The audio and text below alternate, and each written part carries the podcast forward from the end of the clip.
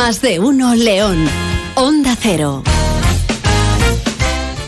Hoy es lunes y los lunes, amigos, aquí en nuestro Más de Uno León en la sintonía de Onda Cero, en lunes alternos, nos toca abrir nuestro rincón jurídico donde el mundo del derecho encuentra su espacio y se explaya todo lo que quiere, ya lo creo que sí, un rincón jurídico en el que escuchamos siempre con mucha atención a nuestro abogado José Luis Sánchez Calvo, director de los servicios jurídicos de Leasba Consulting, aquí está con nosotros una semana más. José Luis, muy buenos días.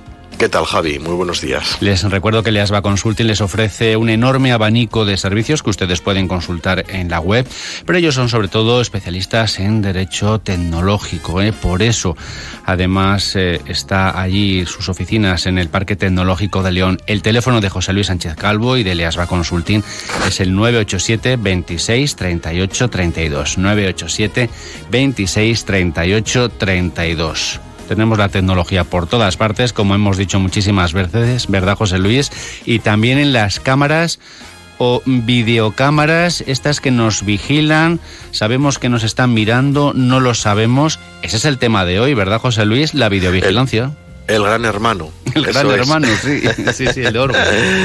Pues sí, eh, bueno, eh, hemos creído conveniente de tocar este tema. Algunas veces ya lo hemos tocado, pero sí que tiene unos matices importantes, tiene varias aristas y bueno, queríamos hacer un poquito de luz para ayudar a nuestros oyentes en, en la toma de decisiones, sobre todo en la instalación de cámaras de manera particular, ¿no? de manera privada. Sobre todo cuando después aparecen sentencias, a veces mm, contradictorias. Sentencias contradictorias, en algunos casos, en, en numerosos casos existen, claro que sí, y al final el, el, criterio del Supremo es al que debemos atenernos, ¿no? Pero incluso también el propio Tribunal Supremo en, en numerosas ocasiones mm. viene teniendo una línea jurisprudencial de una determinada manera que luego también modifica, ¿no? Por lo tanto, esa, eso que, esa cuestión que tantas veces hemos comentado de que es muy complicado, yo por lo menos como, como abogado en ejercicio que llevo ya más de 22 años en la materia, no, no se me ocurre a mí a ningún cliente decirle no te preocupes que esto está ganado bueno, esto está ganado, no, esto puede tener buena pinta, pero nosotros no somos los que ponemos las sentencias, con lo cual esto de que esto está ganado muchas veces resulta que no lo es tal, entonces, porque hay sorpresas, con lo cual es complicado, es complicado. La certeza en el mundo del derecho es realmente complicada, pero bueno, vamos a intentar hacer un poquito de luz en este tema que, que hemos estado, que hemos comentado, ¿no? Sí. Vamos a ver las grabaciones, la videovigilancia se puede llevar a cabo por dos motivos fundamentales, ¿no? Que es la de por motivos de seguridad y por motivos de control laboral. En ambos casos, cuando hablamos de una videovigilancia permanente, porque son la instalación de cámaras fijas, tiene eh, que siempre tiene que proporcionarse con carácter previo eh, al, interesado una información, información previa de que va a ser grabado. Entonces, de esa manera, por eso, eh, esos carteles amarillos que nosotros vemos pues, en la calle, lo podemos ver incluso en, en la vía pública, porque hay cámaras ya también, cámaras en la vía pública, que por cierto, esas cámaras en la vía pública, primero existieron las cámaras y luego se pusieron los carteles, eh, aquí en León, eh, de eso me fijé yo hace un tiempo, ¿Sí? eh, y bueno, motivado por la ley de protección de datos, por el, la entrada en aplicación del reglamento europeo, luego sí se pusieron los carteles, por lo tanto, tenemos esa información de que es un recinto videovigilado y que tienes que tener el conocimiento de que está siendo grabado, ¿no? Y luego, por supuesto, también en las empresas privadas o en, o en espacios privados tiene que existir también esos mismos carteles.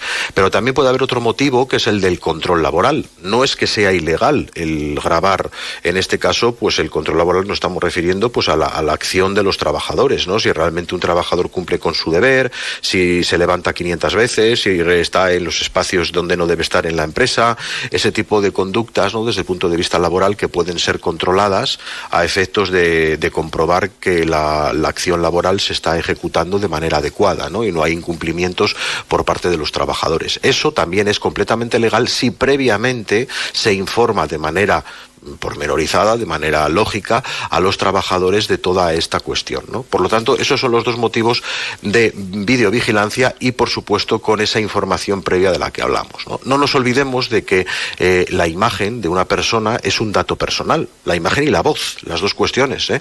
Es un dato de carácter personal y por ello también se le aplica plenamente la reglamentación en materia de privacidad y protección de datos, ¿no? el Reglamento Europeo y la Ley Orgánica 3 barra 2018 de protección de datos y garantía de los derechos digitales, la que tenemos en vigor en España. ¿no?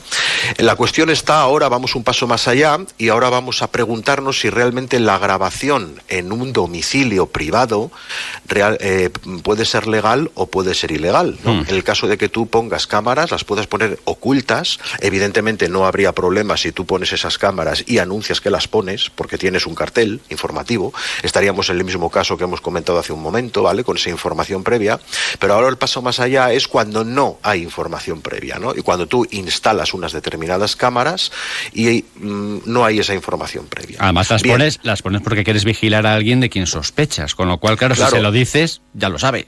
Correcto, es que ahí está el quid de la cuestión. ¿Por qué pones esas cámaras? Y la clave está en decir, bueno, yo las pongo pues por, porque me gusta ver lo que pasa, ¿no?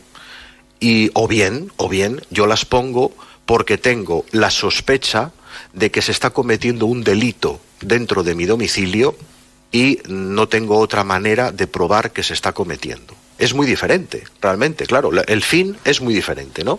Un diferente, un, fin muchísimo más, mm, mucho, un fin realmente, podemos decir, al servicio de la justicia, como puede ser el tema de la prueba judicial, o un fin puramente como más lúdico, o un fin que realmente no persigue, no persigue unos cometidos mm, legales, podemos decir, ¿no? Entonces, ahí es donde está la clave de la cuestión. Hay que decir, no obstante, que nunca va a ser permitida una grabación en espacios íntimos, o sea, baños, vestuarios, zonas de descanso o similares, ¿no? Incluso aunque tengamos anunciada esa videovigilancia, está terminantemente prohibido bajo ninguna circunstancia. bajo ninguna circunstancia. ¿eh?